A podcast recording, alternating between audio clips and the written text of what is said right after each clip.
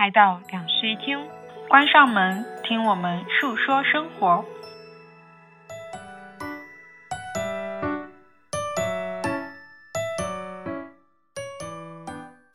Hello，大家好，欢迎来到新一期的两室一厅，我是陈一日，我是 Sunny。今天我们要来聊一个我很擅长的选题，嗯嗯，叫做夸奖。你会夸奖一个人吗？其实我也还蛮擅长这个的。哦，就意外的那是我们两个都很擅长的一个话题。对，但是蛮多人跟我表达过，就是说不不怎么会夸奖。哦，然后那天就是在一个全都是 I 人的一个局里面，嗯，他们说意外的进入了一个艺人的群，然后发现里面的艺人全都在夸人，他一、一时间觉得很不适应。他说怎么可以突然没事就可以夸一个人啊？嗯，我说啊，这不是很正常吗？对我来说就是个很家常便饭的事情。对我来说，那对于 I 人来说，我觉得夸奖是一个破冰的方式，就是它不能说比较家常便饭，就是对于我来说，比算是一个我愿意接近你的方法论。哦，，对，可能目的会不太一样。我以前其实是不太会夸人的，可能是因为在互联网混迹的多了，所以就被夸的就多了，所以我夸人也变多了。我在上一家公司啊，嗯因为太会夸人，被冠名说彩虹屁的那种。因为太会夸人，就见到人我就会夸，而且每天感觉都好像不停的在夸人。可是那种夸人又不是很刻意的说，我为了讨好你然后才夸你，嗯我是真心的觉得我好像这时候我不说出来我很难受，我这个夸奖就已经在我的嘴巴里面了，我就必须把它给吐露出来，所以就夸人了。嗯，然后在具体讲如何夸人之前，我们决定先来夸一夸彼此，嗯嗯，说一说彼此的优点。嗯，嗯，你先来还是我先来？我先来吧。你先夸我是吧？是这样子的我已经洗耳恭听了。就是这件事情呢，就是在昨天我们在聊这个事情的时候，就说了今天要互相夸奖对方的五到十个优点，然后我就在备忘录里疯狂一通写，哎，原来我在你心中这么的完美。就是你以后要找一个像我一样迷恋你的男朋友。哦，懂了，就是会在备忘录里面写十几个我的优点的男朋友。对，好，首先我来讲一个最大的优点，这个优点是让我和你做朋友的优点。是什么呢？我觉得你非常的松弛和乐观。哦，嗯，松弛的点体现在哪儿呢？主要是我要举几个具体的例子好了，就比如说你在买错车票，或者是 跑错车站的时候，就感觉有一种夸我之前得先贬一下我，没有没有欲扬先抑一下，是不是？没有，就是因为在你身上还是会发生一些这种就是经常发生。对对对，对就是这种粗心的事情嘛。但是其实对于我来说，我生活状态就是属于比较紧绷的。然后我如果碰上这种突如其来的意外的话，其实我不太会很松弛。但是我每次跟你待在一起的时候，如果我们两个一同发生这种意外，我就会因为你而变得非常的松弛。总的来说，就是你让我很有安全感。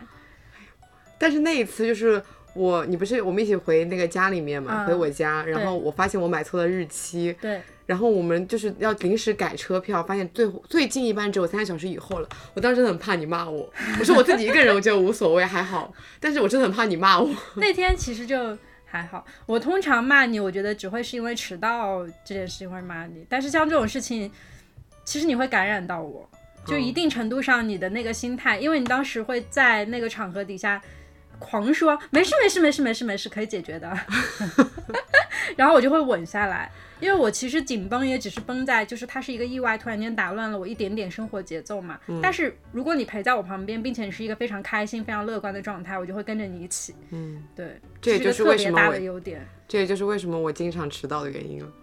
好，不要借着我夸你就突然间，好，那我要夸你的第一个优点，嗯是你胆子很大。这个具体分为非常多个细小的方向。嗯，第一个是我们一起去密室逃脱，我可以躲在你的怀里。确实，其实我在密室逃脱里面抱你的时候，我会发现你的骨架真的很小，哦，但是我没有办法撒开我的手。对，就是在密室逃脱里，你就是一个坦克。嗯嗯，然后第二个可以保护我，就是如果说家里有蟑螂这种，我真的非常的怕哦。任何一切的虫子，确实哈，嗯。而且大部分女生都还我会放它。走，嗯，我不能打它。你放生，对。是的，然后呢，以及就是我觉得这个算是我们共通的一点，就是我们都很爱玩过山车，就是在这方面哦。我们俩都是不怕的。是的，然后还有一个，我觉得我非常觉得你很有魅力的一点是，你很敢一个人去旅行。这我之前有聊过说，我一直都是一个不敢一个人去旅行的人，我甚至不敢一个人走夜路啊等等。嗯，所以在我看来，你是一个胆子很大的人，就在表表现在各个方面胆子都很大。嗯认可。可以，好，然后你的第二点是总能够发现身边看不太到的一些可爱小事。啊，嗯，我很喜欢跟你一起没有目的性的散步，就是比如说我们干完一件事情，然后要回家，然后在地铁到家的那一段距离当中，明明是一段非常平常的路，但是你总是能发现一些很新鲜的事情。因为我喜欢走路的时候左顾右盼。对，你就喜欢东张西望，一整个乱看，然后就经常能发现一些好玩的事情。我以前还写过一本，就是那个走路的散奇思妙想。嗯，哎，对，那个其实本来是一个作业，就是老师要我们完成一个可能像拼贴一样的作业，我就以这个为主题，记录下了我走在路上看到的东西，然后我由此引发设想象到了什么东西，然后做了一个这样子类似的手账作业。对，因为走上真的有很多有意思的事情啊。是的，嗯而且我我，但是我以前其实不是那种，我以前是比较喜欢戴着耳机走路嘛，所以我会把精神集中到我耳机里面听到的，比如说播客或者是音乐当中，我就不太会去管路边发生了什么。然后现在跟你待在一起久了以后，我就不喜欢走路听歌或者听什么东西了，我就喜欢东张西望。那我是一边听歌一边东张西望。你好牛哦，你还可以一心多用。嗯，这是第三个优点了，是吗？没有没有，合并在第二个里面。好的，你的第二个优点是你做手工很厉害。啊，对，这个是我自己想夸自己的。你做手工真的很厉害，因为这是我非常不擅长的东西。哦，我的手，我的这个手怎么可以这么笨？但你就是我跟你住在一起以后，你尝试了各种手工的东西了，从当时用那个什么，我甚至都叫不起来它的名字。粘土最开始粘土，就你一开始用那个粘土去做冰箱贴，对然后我记我还记得你第一个做的其实是那个呃，这个杀手不太冷里面的那个男女主，嗯但是现在已经被我们家小麦都打得七零八碎了。对，然后后面还做了你自己创了一套什么小鬼的那个形象，就点了眼睛那个好可爱。啊、对，后面你还用了什么？这些材料都是什么东西啊？我还做了什么东西啊？我记得我有一次从面包店带回来了那种就是用哦不用的面团，然后就是变成了那种小小的、超级可爱的像模型一样的嗯面包嘛。然后我就想说，我带回来，但是我们怕它发干，然后我就说让你帮我，比如上个釉啊，然后你就帮我把它变、变成了冰箱贴。对，对，但中其中也有一个被我们家小麦打碎了，我的很多冰箱贴都被它打碎了。然后后面你还会用陶土，是不是？上次你给我做的那个铃兰啊，那个是陶土吗？哦，那个不是陶土，那个是木塑粘土，哦，也是粘土的一个分类是吗，？OK，上次你用那个木塑粘土做了那种像饼干一样的，呃，饼也是冰箱贴啊、胸章什么的，就很可爱。那是你自己设计的一个形象吗？就有那个小花的铃兰。没有没有没有，那个也是已经有的形象，然后把它弄上去的。哦，嗯然后再一次，你最近好像迷上了做布玩偶是吗？对，上面之前是啊，两个材质好像不太一样。之前你做了那个什么给给尾巴的那个小兔子啦，嗯还有给我那个小云朵啊，都是那种偏软一点的。那个是塔兔毛，然后呢，在里面塞了棉花的，就是仿塔兔毛，反正就是一种毛的材质。好，我要听天书哦。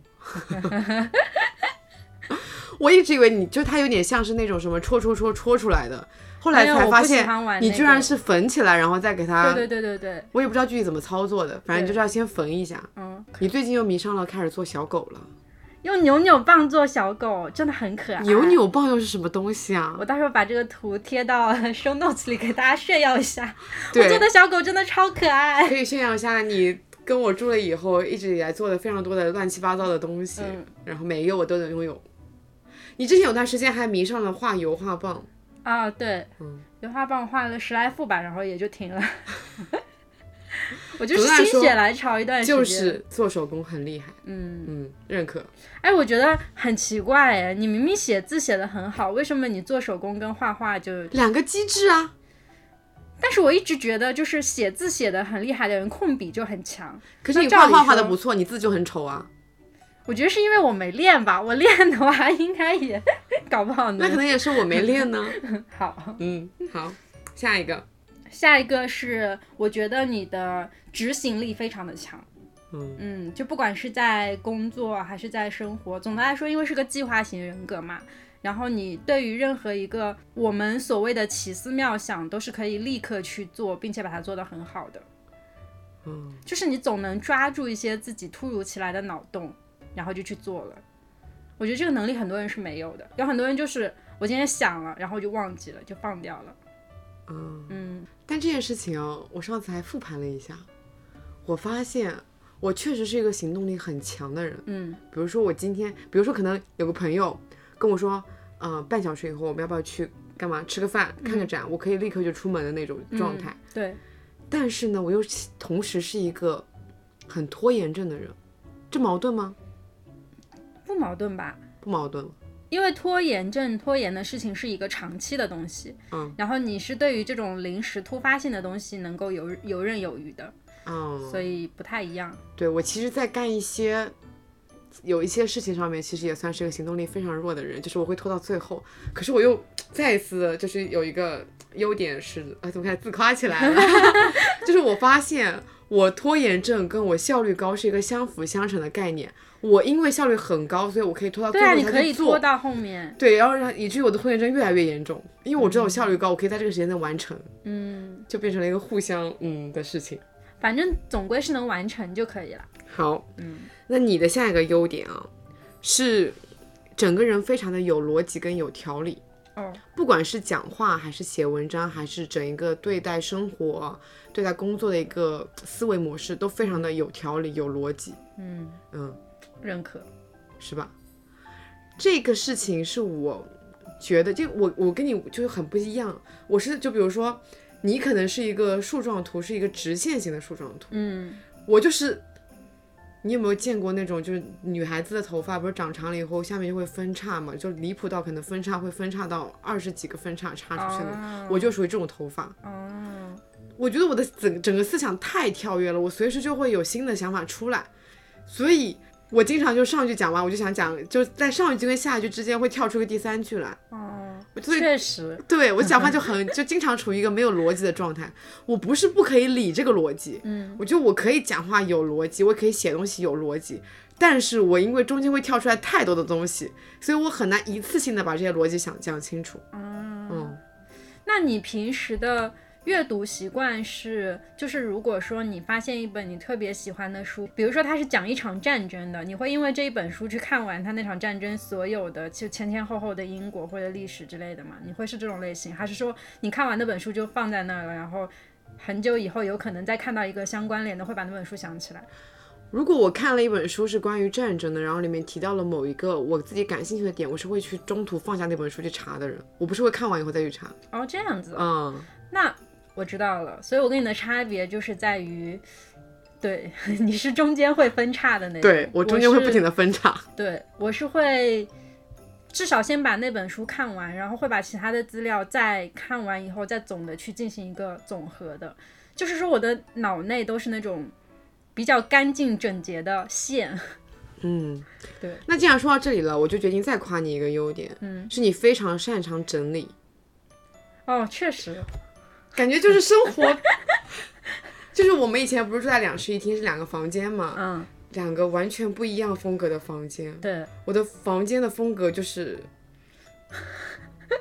无序，跟我的思想差不多吧，嗯就是他们出现在我任何的一个角落里面的这些东西，嗯，嗯，确实可以体现出人格来的。但是你的房间就是非常的整齐，嗯，划一，对，嗯，然后除了这个房间以及思绪上整理，还有一点就是，比如说我写的东西可能分散在各个地方，但是你写的东西会会整合在一个文档里面，啊，对，而且我的电脑的文件夹都是非常干净的。对，但我就不是，我的东西真的有我看过你的的桌面，很离谱。出现在各个地方，对，嗯，一个大找不到，不是，但是我觉得你其实不是无序的，哎，你是乱中有序的。我自己找得到，对，因为我我每趟来你家都是觉得，就是你的东西尽管是乱放的，但是当我问起你一个什么东西在哪儿的时候，你会很明确的告诉我，在右上角的橱柜的第二个抽屉里，就是你会说这种话。对，嗯我是乱中有序，嗯，没错。好，你的第四个优点，哎，这个优点我觉得夸起来有一点范围有一点大，但是它是一个就是很优良的品质。我觉得你很勇敢，也很善良。听起来确实有点大。是不是有点大？那我讲点具体的事情好了，就是我跟你，比如说走在路上遇到那种呃需要帮忙的那种老人，或者是在搬东西的人，你都会直接就走上去，然后帮助他们。嗯，对，确实，嗯，我觉得这个是就蛮善良的，因为我的就是我成长历程当中的大部分朋友，可能还是大家不会太去在意路上有人需要帮忙这件事情，可能就走过了。也可能是我太会东张西望了。我觉得是这样子的，嗯首先是因为我自己有一个奶奶，所以我特别看不得老人家就是处于一个困境之中，我觉得我很有代入感。嗯然后还有就是，很多时候我觉得你帮一把，其实对对方来说是一个解了很大的围，可是对你来说其实是非常小的一件事情。对对对，比如说，嗯、在搬一个楼梯的时候，他可能一个人就是搬不动那个东西，我说我帮他搭把手，对我来说就是一个非常简单的事情。对，可对对方可能就就是觉得我啊可以很顺利的就今天这样子过去了，嗯然后可能还有什么，比如说呃下雨啦，就对方没有伞，然后我们又同来同在一个地铁站，我觉得我可以送你一程，这样子你就免受淋雨，可能就免受一场感冒啦。嗯我做这件事情的时候，其实是会想到，在同样一个场合下，可能别人也会对我这么做。嗯对我就我可能一些设想说，假设我遇到这个困境，也可能会有个好心人，在未来会这样子帮我。嗯哎，我突然想到之前看一个日剧叫做《重版出来》，里面呢，里面有一个两个编辑啊，是这样，就他们是漫画编辑嘛，嗯他们就会一直就是一直一直做好事，嗯，然后就是比如说他甚至夸张到他中了一张非常大的彩票，但是他决定放弃它。你知道为什么吗？为什么？因为他们在积累福报，然后这些积累的福报都是为了让他们的漫画能重版出来。就日本人是蛮相信这种日行一善，然后福报是可以积累的，可以积累成大运。哦，他们就想把运气都花在这件事情上面，就觉得运气是一个守恒的概念。然后在我的观念里面，就是觉得我去帮助了别人，那么迟早有一天我遇到这个困境的时候，别人也会来帮助我，嗯，是一个力的作用是相互的。确实，对，嗯嗯。但总之来说，就是我跟你待在路上一起走的时候，我们遇到那种需要帮忙的人或者事情，都会很热情的去帮忙。然后还有就是朋友，如果出了什么事情的话，你也会非常热情的去帮忙。嗯，对，所以我觉得很善良。嗯，然后勇敢这件事情，我不是说你胆大哦，我这人胆子挺小的，但是勇敢就是说，嗯，因为你很敢于去尝试各种新的东西，而且我觉得是一个，其实像我们之前那一期不是会讲说要躺在舒适圈吗？嗯，但我觉得你是一个特别勇于突破舒适圈的人。真的吗？嗯，因为你以前其实不爱运动啊，但是你后来就会愿意去尝试各种各样的运动。嗯，所以我觉得在这种事情上面其实就很勇敢。我强调一下，我没有不爱运动，那你之前是干什么？我不爱球类运动是真的。哦，嗯，所有的球类运动我都很讨厌，嗯，但是没有不爱。那你后来不也打羽毛球？羽毛球可以姑且不算球类运动。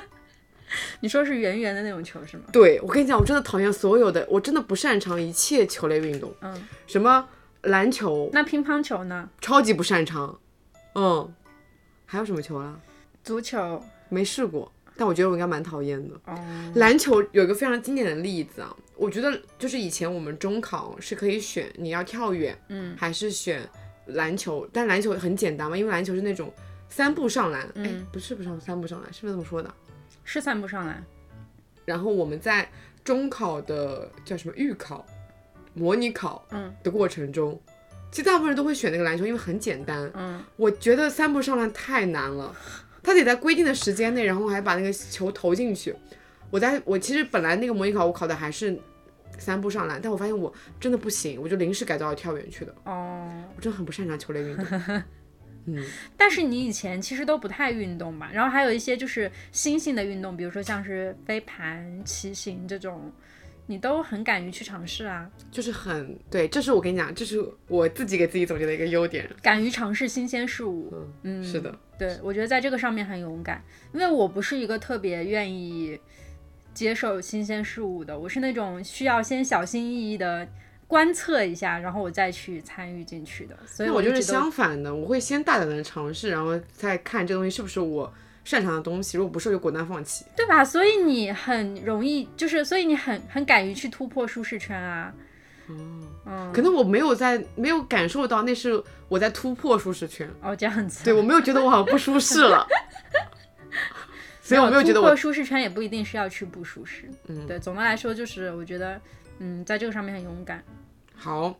那你的哎，等一下，勇敢这个还有一个分支，我忘记说了。嗯就是你很敢于在公共场合指责别人做的不对的事情，比如说插队，还有电影院讲话这种事情，还有在高铁上如果有人大声讲话或者小孩子闹什么的，你会很很勇敢的直接就去指出他不对，然后你告诉他你可以不要再讲话了吗？这样子，哦，这倒是这个是我做做不到的事，所以我特别羡慕你。因为他打扰到我了，而且他不仅打扰到我，他在一个公共的场合里面做了不应该，就是打扰到大家了，我就觉得应该有一个人去指出来，把它说出来。因为我会害怕碰到特别没有素质的人跟我吵架，所以我通常来我也幻想过这些场景，嗯，但我想说，我每次指出来这个的时候，周围应该都不是只有我一个人。哦假设只有我一个人，我一定可能就不会开口说话了。哦这样子，对，在一个比较人多的场合下，我觉得我是可以去当那一个就是维护正义的人，是这样子说的吗？嗯，但如果说只有我一个人，我肯定，哎，我一个人可能也打扰到我一个人而已，就觉得也还好。但反正就是我的大部分朋友。在我过往经历里面，都是不太会，就是通常来说都是会拉住对方说算了吧，算了吧这样子。而且有的时候是，比如说我感觉到不舒服了，就是我觉得、哇他好吵啊，你就会去帮我说一嘴这种。嗯，对，这个上面也是很勇敢。好，那下面你的一个优点是对自己感兴趣的领域会不断的钻研跟深入。笑死了！我要夸你的，跟这个很像。这样子吗？怎么说呢？哎，我先把要夸你的那个给夸了，嗯就是你很善于发现自己感兴趣的东西，并且去尝试它。我们然后两个一个就是，然后这个还这个后面还有一条，嗯这个后面还有一条，就是因为我这个是合并同类项的，它本来是两条，还有一条就是你很善于发挥自己的优势，就是在前面的这个基础上面发挥自己的优势。比如呢，我自己都没有意识到。嗯，比如说，就是如果你去参加一个社交场合，然后你开始去跟别人破冰的时候，你是不是通常不会觉得有什么问题？因为你可以随便拿你擅长的技能去直接就去跟别人破冰，哦，对，对吧？是的，所以其实你很善于把你自己身上已经拥有的优势去发挥出来。嗯，对，然后包括在发展新的爱好这件事情上面也是，比如说你去学那个学剑玉，或者是学 陆冲，对吧？你都会找到合适的人来教你，或者是去加入那种一个城市的群。嗯嗯，我是群居动物。对，反正总的来说就是很会去明明是我在夸你，为什么变成你夸我了？因为很像这样、哦我要夸你的点是在于你在感兴趣的领域会不断的钻研跟深入。嗯，你应该是我，我觉得这点对我来说是一个非常有魅力的一点。这样吗？嗯，喜欢看论文很有魅力吗？这是比较小的了，就比较深入的，就比如说你会去做一些日常我觉得很有难度的事情，但因为你对它很感兴趣，你就会去深入，比如说哦冲浪、潜水这种，哦，是吧？还有滑雪这种，对我来说都是很有魅力的事情。嗯嗯，以及就是你对你的专，就你感兴趣的领域，就感觉有一种要走到一个比较专业的方向。嗯像如果你很喜欢宇宙，你就会把一系列那种书啊、电影啊都会去看一遍。对，你刚刚讲什么？看论文。哦，对，关于看论文这件事情，我也觉得非常的佩服你。当你想要知道一个事情的答案的时候，你会去查论文，查论文，哎，这件事情难道不是做学术的时候才会干的事情吗？但我其实觉得蛮常见的。最好笑的一件事情来了。上一次我给你发了一个关于就是云南他们那边有个什么关于认毒蘑菇的一个小程序，一个小游戏。嗯，我第一关就死了，它其实就三关，就是我第一关就毒死了。嗯，我又试了好几次，我第一关都死了。嗯，再怎么样都玩不到第二关。你跟我说，你玩十把里面有九把都是赢了的，因为因为你自己跟大家说，因为什么？这个事情说来话长，是因为一九年我在君子季的时候去了一趟云南出差，然后呢在西双版纳吃菌子吃到了食物中毒，之后我就发愤图强，把关于很多云南那边的，不只是云南，可能云贵整个地区的蘑菇种类都学习了，离谱吧？而且我还在电脑里制作了一个文档，有多么的离谱？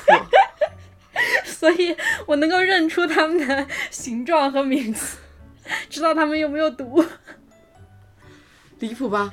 不离谱。我听到这时候我都觉得，你，我就跟你讲，但你从此拓宽了一个你的职业，什么职业？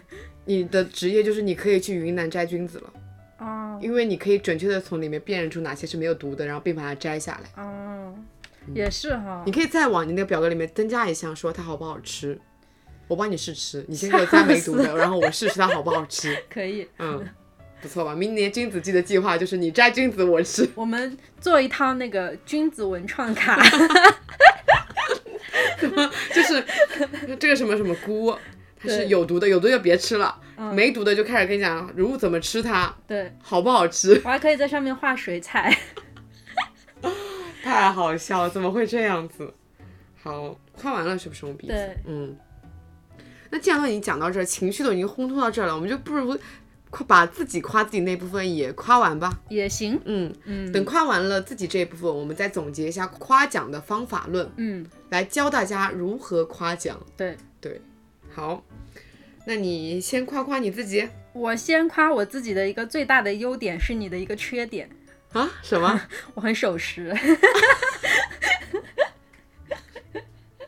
自从我们在上一次播客里面开始骂我迟到以后，我们迟到这个梗 过不去了，我跟你讲，过不去了是吗？但是我真的非常的守时。我是一个就是呃，以前因为我以前在美国那边有一个非常好的日本朋友，你知道日本人是很守时的，连他都会夸我守时，这是不是表示我真的很守时？我在日本会不会混不开啊？你要凭你强大的人格魅力去征服他们。没错，嗯，嗯，对而且我是那种就是可以把时间掐的恰到好处的人。我每次都以为我可以把时间掐的恰到好处，我每次都是自以为是。你看，这就是我们之间的区别。啊，我跟你讲，我有个朋友，他对我来说有个非常大的魅力，就是我们不管约什么局，他都是早到的人，我也是啊，他都是第一个到的人。我也是啊。OK，好，行，那夸完了是吧？我的第一个优点就是我大部分时候都是一个很快乐的人。嗯，嗯，对，我的 slogan 就是每一天都要快乐。我也这是呃迪卡 Jones 的一句歌词，嗯我也认真的在践行这一句话，嗯保证自己每一天都有快乐的事情发生。嗯虽然偶尔会有崩溃的时候，但是大部分时候可能睡一觉或者干一些什么，吃一顿好吃的饭，嗯，就缓过来了。嗯你会觉得快乐是你生命当中最重要的事吗？是啊，哦，嗯那很好。对好，我的第一个有点夸完了，下一个。嗯，我的下一个是，我觉得我自己对世界的感知非常细腻。我觉得，嗯，我不是像你那种就是会发现很多好玩的事情，但是我是一个无论身处任何环境里，我都能很细腻的描写出当下那个环境对我身体造成的所有的感受，还有我心里的感受。哦，对，不错，那你确实很适合写作。是啊，我能感受到你这个细腻的点，因为你很多时候确实文字非常的细腻。嗯这点本来是我想夸你，但我感觉这个太流于表面了，就是因为我每次的 简介嘛都是你写，然后你就是会飞快的写完那段话，然后就给我。对我写东西真的很快。嗯嗯，嗯好，我的第二个优点就是其实是你刚才有夸过我的一个优点，就是我对很多事情都非常的好奇，这个好奇会引发我很想去了解看看。这个了解看看，就以至于我会掌握很多乱七八糟的知识，对，也会掌握很多，就至少是入门级别的技能，嗯，但很少有精通的。哦，对我基本上都是入门级别。我对这件事情不会有太大的执念，就说我干一件事情，我一定要干到最优秀，我不会有这种执念。嗯，我只觉得这东西很好玩，我就想试一试，试一然后我就入门了。所以就我会很多乱七八糟的事情嗯，那我写的第三条就是心灵手巧，啊，说明我夸对你了，对我们彼此都很懂彼此因。为真的很会做东西，而且我觉得这是一个奇怪的天赋。但你的心灵手巧残缺在了厨艺这一块。确实，嗯，但我觉得啊，就是我总结下来，我我厨艺不精通的问题，主要是在于我没有吃过特别多好吃的东西，所以呢，我其实不是很能够分辨得出来这个东西到底好吃与否，这才造就了我厨艺的不精通。但是我也有那种不吃荤的朋友，做荤菜很好吃啊。好，嗯，他只吃素菜，但他做荤菜很好吃那。我没有办法辩解了。上帝给我关上了这一扇窗。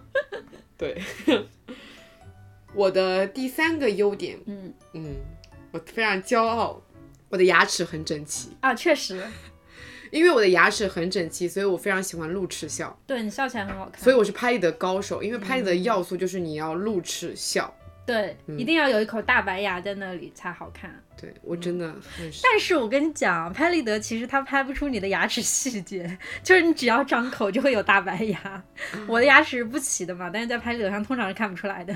啊，但是我的、我是越长大越发现这个点，因为我小时候其实一直觉得我们家有一点龅牙的基因嘛。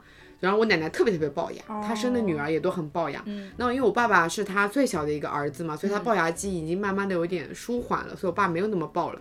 到了我这边就会这个基因会更淡一点。嗯，但是我有那次有张照片很明显，就是我笑得太开心了，然后从我的侧面拍了张照片，我就能明显的发现我的牙齿还是有一些龅牙的因素在的。真的吗？有的有的，就是比较隐性，但是我笑得很开心的时候是会能看出来我是有点龅牙的。哦对。我第一次见你的时候就觉得你的牙齿很好看，对，问题就在于我发现我越长大越发现身边的人牙齿也太糟糕了吧，啊，大家的牙都长得乱七八糟，真真的。乱七八糟，嗯。怎么会这样子？我从小到大都很担心自己的牙长得不好，是因为换牙的时候就是那种什么医生啊、爸爸妈妈都会跟你讲说你不要舔，你不要舔。可是我从小到大换牙都很喜欢舔那个还没长出来的牙齿，我就一直很担心我的牙齿长得乱七八糟。对，可是我长大以后发现我的牙意牙外的很好是吗？很整齐，对，是的，嗯，就是没有，就是是属于那种去医院里面就问医生，我因为我想说要不要哭一下，让它稍微收紧一点，就是没那么呃爆。嗯，但是医生说你完全不用去整牙，啊，并且你发现你身边就很多朋友都有整牙这个是这个担忧，因为它又费钱又费时间。对对对，而且整一次可能还不一定能弄好，就是一辈子的事儿，这个真的是，对，所以我就为这件事情觉得很开心，我省了很多钱，确实，啊并且就而且我笑的时候很标准，我就是标准的露齿笑。嗯，嗯，对的，有练过吗？哎，有没有练过？应该没有吧？哦，但是你拍立得的姿势已经形成就是 反应了，是吗？对，嗯，我的下一个是，我觉得我自己共情能力很强。嗯我觉得我是这种，就是对真实事件的共情能力比较强，但是艺术作品可能会相对来说弱一点。嗯因为我是那种看新闻经常能够看哭的人。对，但是读书或者电影的话，就稍微相对好一点，因为我知道它也是人为创造出来的东西的话，嗯我其实就没有那个。但是看新闻什么之类的，我能够切实的感受到别人的痛苦，别人的快乐，嗯，它也就意味着我可以在有限的人生里，可能体体会到多一点的情感，嗯，所以我还蛮喜欢这个能力的。不错，这点是我没有发现的，你的优点。嗯，我的下一个优点是我自我认为我的审美很好。嗯审美很好这件事情，不管是可能拍照，还有穿衣、嗯，家居，家居，嗯对，我觉得我的审美都很好。嗯。嗯，你是那种就是无论租什么样的房子都能把它布置的很你的风格的那种。下一个你的我最后一个我写的是，我觉得我还蛮坚强的，因为我我的人生其实实是一个比较跌宕的人生，就是目前来说，我觉得我经历的很多事情其实都是怎么说呢，是属于小部分人会经历的事，嗯，但我好像都很坚强的挺过去了。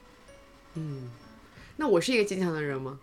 要怎么去定义这个事情呢？因为我定义坚强是就是经历过苦难，但却从里面乐观走出来，叫做坚强。我觉得我应该不是一个坚强的人，我蛮容易破碎的。哦，但我又乐观。对啊，可是你又乐观，我觉得你应该也挺容易走出来的。对，蛮容易走出来，但我也蛮容易破碎的。就是破碎之后再慢慢走出来，嗯就是比较矛盾吧。嗯，我的最后一个优点很显而易见，写字好看。就我根本不想夸，你知道吧？我本来在纠结要不要写上去的，可是我发现写字好看这件事情，它已经成为了你的一个的个人特质了，就是已经甚至是不用夸的这种。这样吗？嗯，那要不换一个吧，临时想一个别的。对，临时想一个。我的最后一个优点呢，是我很擅长交朋友，很擅长跟人做朋友，很擅长维护有维系友情这件事情，对，所以以至于我有非常多的朋友，嗯，全世界都有朋友，人缘很好。对，人缘很好。想到了当时测那个 MBTI，他就讲说你的未来的伴侣就也是一个什么 E 啊什么什么什么东西，哦所以你们未来的婚礼一定是一个非常大型的婚礼，因为你俩都有很多的朋友。我已经想象到那个画面了，就是现在虽然没有任何要跟要有要结婚的意思哈，也没有要办婚礼的意思哈，但我已经想象就已经开始纠结，说我到底要给我的朋友们准备几桌，太多桌了。确实，嗯而且如果你未来的伴侣也是一个艺人的话，你们两个就是两个快乐小狗在上面办婚礼，就那样也太好笑了吧！应该会办的一塌糊涂，但很开心，开心的一塌糊涂。开心的一塌糊涂，真的。OK，好，嗯那我们就夸完了彼此，也夸完了自己。嗯嗯，下面就进入了大家最想听的环节啊，也并没有人说会想听，就是夸奖的方法论，嗯，是我们两个人总结出来的，主要是我总结的。对，嗯，第一件总结能力很强。不错，你现在会找准点夸。嗯，第一点是要找准夸奖的氛围。嗯不是什么场合都很适合夸奖的。假设今天他是在跟你吐槽跟抱怨一件事情的时候，你不选择正面去回答他，反而突然就是用一个夸奖来转移这件事情，你自以为安慰到他了，你觉得啊，你现在不开心，你现在不爽，那我夸一下你啊，会让你情绪好一点。但实际上你这样子的夸奖非常的敷衍，嗯，这个时候是很不适合夸奖的。你这时候就应该顺着他的话去说。对，他在给你吐槽一个人，尽管你不知道那个人是谁，你也不知道他到底干了什么事情，你就要开始顺着他，你要维护他，帮他一起骂那个人。我跟你说，说到这个，有一件很好玩的事情。嗯我有一个好朋友，他就是属于那种蛮无厘头的人，嗯就是那种脑回路突然间想到什么，然后给你冒出来一句什么这。不就是我吗？不不不，他跟你还不太一样，他是那种比你要脑回路更加奇怪一点的人。但我很喜欢他，是因为他有很多奇思妙想。然后有一趟我在他家里面做客的时候，就跟他一起玩聊天。当时我正在跟他说一件非常正经的事情，我印象当中应该是有关于我最近的工作状态的一件事情，我在阐述这件事。我觉得这是一件很正经的事，对不对？然后他看着我的眼睛，突然间来了一句：“你今天的睫毛画的好好看。”我一整个破防了，就是尽管你夸我，我有点开心，可是你有没有在听我好好讲话啦？就是这种感觉。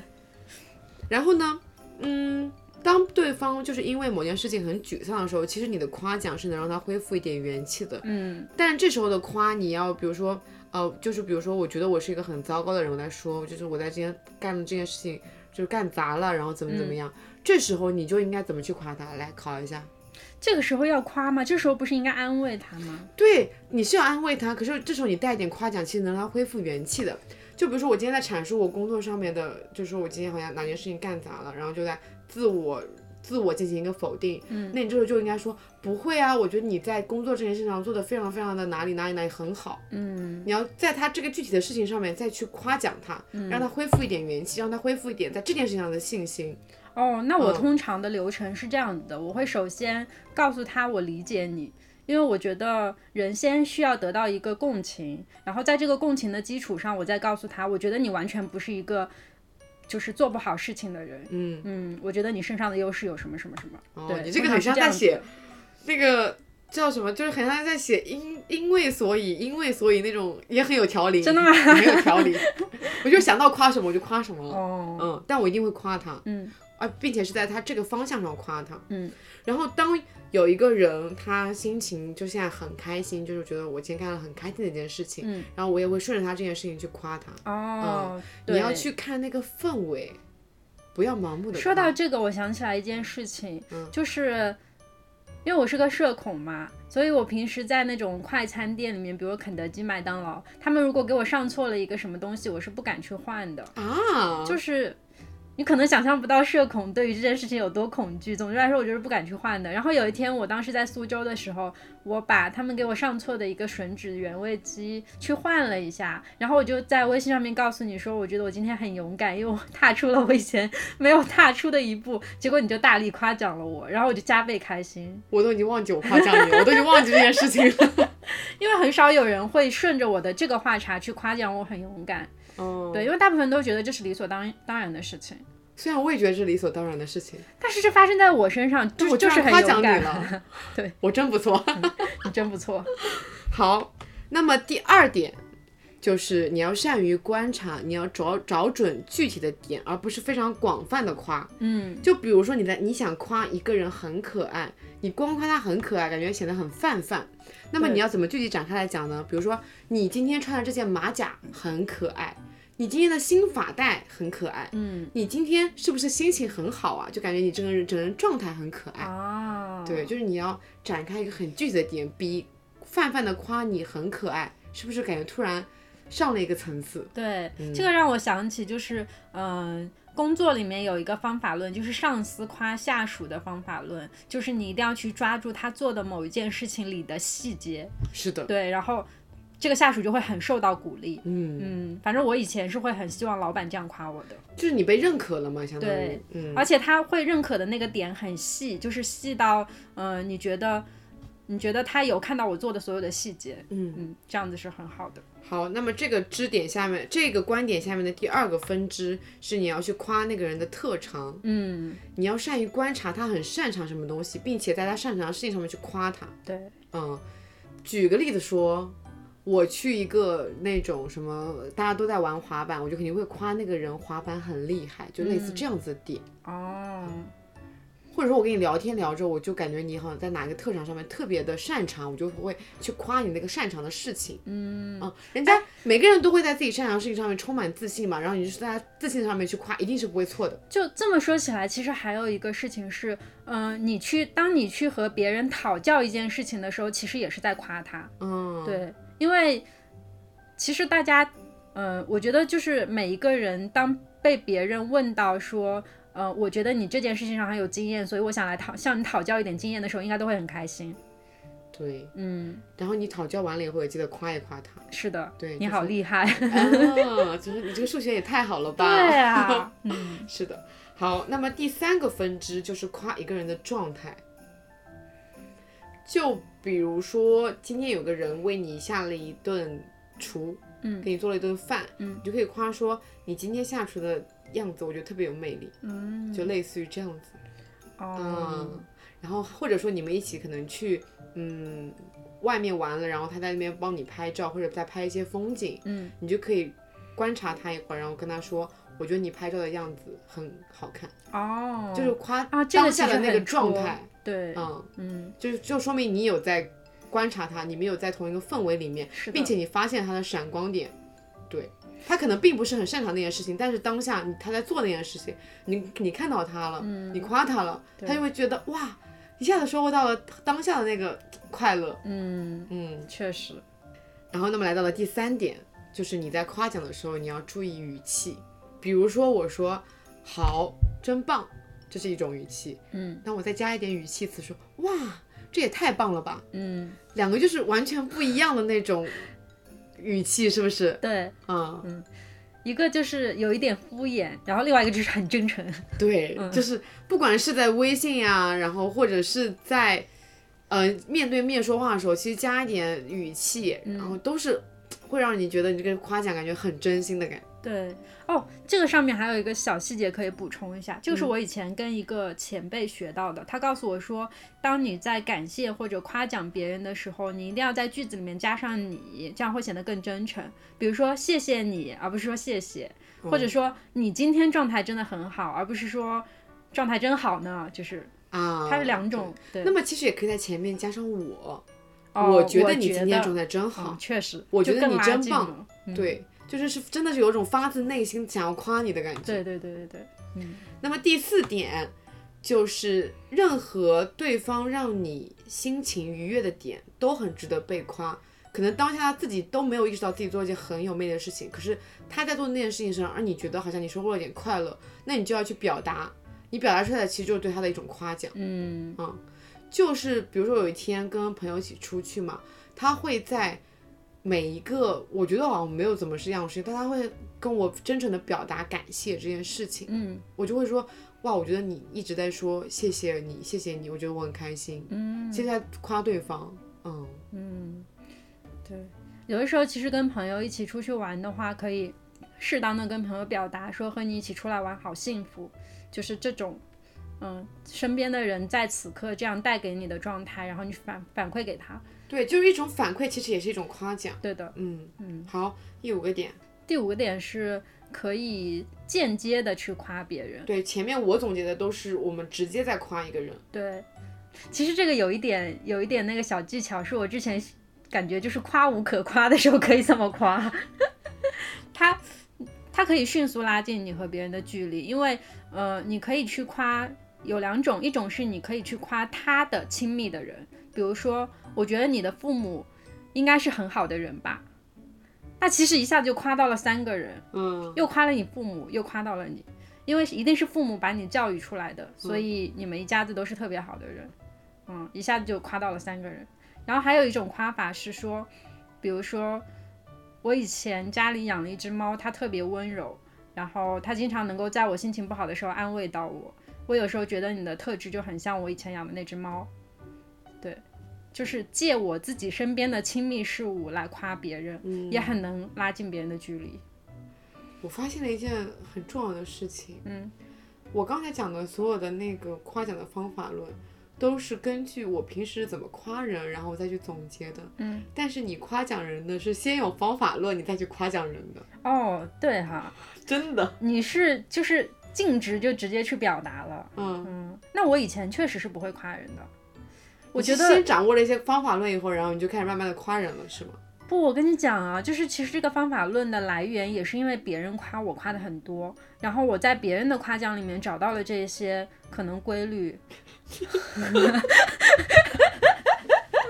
反正总的来说就是小总结了一下，所以后来就用的很游刃有余。我是为了录今天这期播客，特地去总结了一下我平时是怎么夸人的。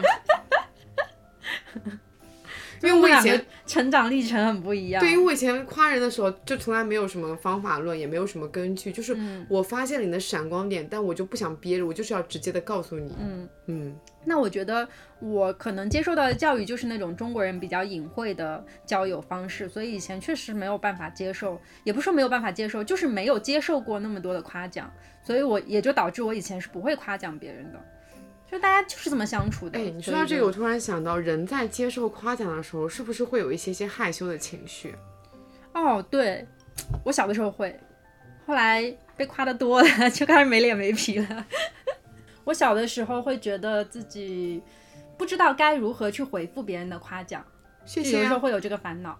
比如说，在发发了自己比较漂亮的照片的时候，就嗯。会有很多真的很漂亮的小姐姐在下面评论，你说哇好美，什么天仙下凡之类的，然后就很难回复啊，因为又知道她们比我漂亮很多，然后又不知道说你更美，你更美。对对对对对，就是后来后来我会这样子，就是后来我就是想说，我我觉得你们比我更漂亮嘛，所以我就会很真心的在那个下面写，但是当时就会觉得有一点难回复，所以那个时候就会觉得都会回复他们说，哎，都是 P 的什么，但其实不应该这样回复，哦，那现在别人夸我漂亮，我还说 P 的 P 的，这样子，很坦率。嗯嗯，其实我们说这么多关于夸奖的方法论，我们其实有总结说，最重要的就是你要真诚。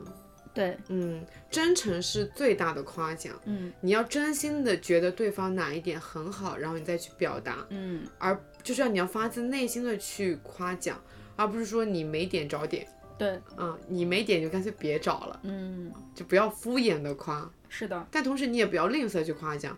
我觉得吝啬夸奖是就我其实内心对你有很多认可的事情，但是我从来不表达。当你从来不表达的时候，你会给别人造成一种无形的压力，就是你好像完全不认可我，不管我干多么多么大的事情，你都从来不夸奖我。